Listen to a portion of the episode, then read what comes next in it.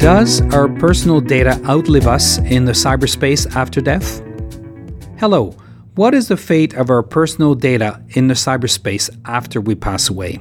Most of us have a virtual existence. By means of our social media accounts, we share details, ideas, pictures of all our physical life online. But what actually happens to these data and our various online accounts following our death? Can we control their fate in the digital world following our passing? Reportedly, three Facebook users die every minute. If this trend persists, it is argued that there will be a higher number of accounts belonging to deceased people on the platform in 2060. Do you know what happens to your personal data after death? No, there is little knowledge about this topic. This is dangerous, as all the information shared online stays on social media and in the internet in general after we pass away. It is quite disturbing. Do you know a deceased person whose account is still available on social media? Yes, I know someone who died five years ago and whose page is still online. His family tried to close it a few years ago, but apparently it did not work, as it is still open today. Does this constitute a potential danger? Yes, imagine that these accounts get hacked and become active again. That would be quite disturbing. We are truly digital immortal. Yet, social media users are rarely well informed of the future of their personal data following their death. According to a study conducted by Facebook in 2013, Canadians, Canada having a population size of more than 34 million, are the most connected people in the world, with 74% of the population using Facebook daily. This illustrates the relevance of this topic. Let us now listen to cybersecurity expert Cyril Auberger on the topic. Concretely, how do companies buy our personal data? Either they buy them or they produce them. It should be noted that the collection, stockpiling, and utilization of these data is regulated by laws.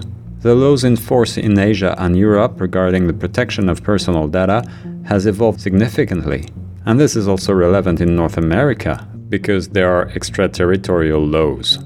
Did some social networks accidentally forget to build in a system to process and delete the accounts of deceased users? These social networks have mechanisms for buying new users, but not for removing old ones. They do not have adequate mechanisms to delete duplicate accounts, accounts of people who are physically gone.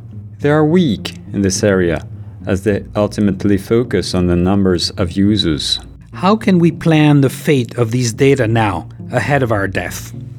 First of all, it is a good idea to keep your passwords in a safe and pass it on to successors. This is one way of planning one's digital death through some kind of electronic death ceremony so as to grant access to the account to a trusted party and render announcements on the social media about the death of the person feasible. What is digital death? It is the end of our digital existence. It means being incapable of doing anything online. Facebook actually has a comprehensive policy for its users to plan their digital death. Details can be found on its website, more specifically in a section entitled What Will Happen to My Facebook Account If I Pass Away? This is what it basically says. You can choose to either appoint a legacy contact to look after your memorialized accounts or have your personal account permanently deleted from Facebook. If you don't choose to have your account permanently deleted, it will be irreversibly memorialized when Facebook become aware of your passing. Here are some of the main features of your memorialized accounts.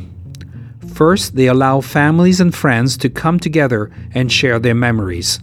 The phrase is in memory of is then displayed next to the person's name on the profile of the deceased user. Commemoration profiles do not appear in public spaces, just as birthday reminders or suggestions. Finally, memorialized accounts do not have a legacy contact can be changed. It is important to note that each website has its own system to deal with the death of a user. Twitter, for example, provides an online form which enables the heir's request that the deceased account be disabled. As for Google, it has opted for some kind of digital will.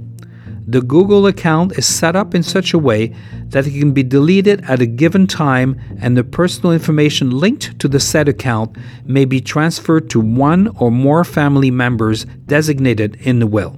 Lastly, Amazon and Apple have a different approach. Being commercial sites, it is considered that downloaded content such as books or scanned albums are user property. As you can see, educating oneself about digital death is important because we have, in addition to our real life, a virtual one on social networks. Understanding the concept of digital death has to be reinforced in North America as consumers cannot issue individual guidelines regarding the future of their personal data following the death. In our next segment, we will focus on health related data.